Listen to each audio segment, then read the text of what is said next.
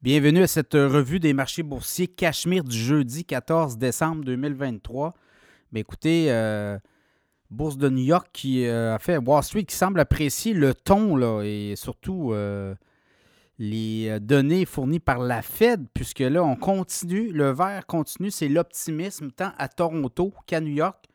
En fait, tout est vert partout, à l'exception peut-être du Bitcoin qui a baissé un petit peu, mais pas beaucoup. Donc, euh, vraiment, euh, l'optimisme et euh, beaucoup de.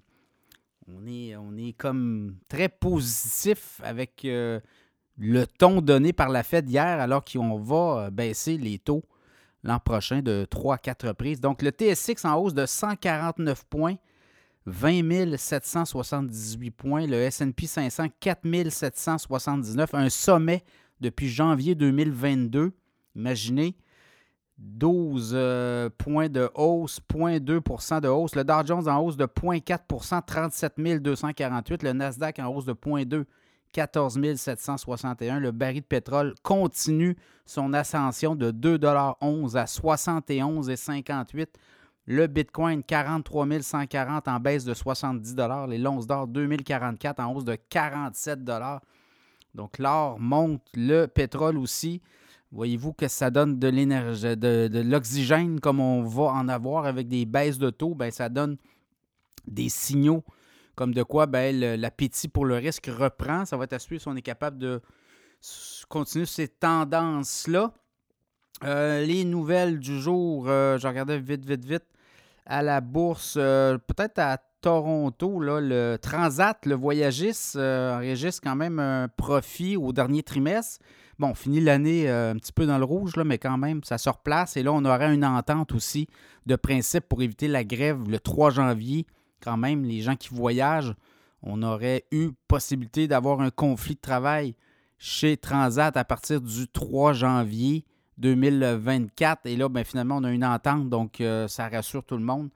Le titre de Transat euh, profitait un petit peu de tout ça. Après ça, je regarde ben, le pétrole hein, a monté là, et là, ben, on commence à avoir plus de signaux positifs. On dit que le baril de pétrole pourrait peut-être valoir plus que, ce qu'il vaut actuellement, dans un contexte où on va euh, donner beaucoup d'air euh, dans l'économie au cours de prochains mois 2024. Donc, ça va être à voir où on va voir si ça va se poursuivre comme tendance. Sinon, euh, les autres nouvelles. c'est à peu près ça, je vous dirais. Ça fait le tour.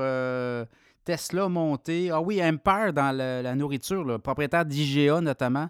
IGA Sobase, ben on dit qu'on va serrer la vis aux fournisseurs. Là, l'histoire, c'est qu'on aimerait que le gouvernement canadien impose un, code de conduite hein, aux grands de l'alimentation avec les fournisseurs, essayer de rassurer tout le monde.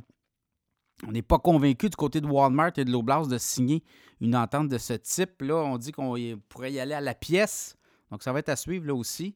Euh, profit, euh, d'ailleurs, dans les supermarchés, les grandes chaînes, on avait dit, on avait évoqué 6 milliards de profits, mais c'est pas ça du tout.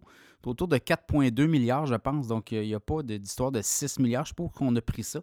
Donc, euh, les, profits des grandes chaînes de supermarchés ne sont pas supérieurs aux dernières années. Un petit peu plus, là, peut-être, parce qu'elles ont vendu davantage, mais ce n'est pas, pas des super profits, des marges bénéficiaires incroyables. Donc, à suivre. Demain est un autre jour, comme on dit. Il va y avoir d'autres données sur l'économie américaine. Donc, euh, demain, à surveiller à Wall Street et à Toronto.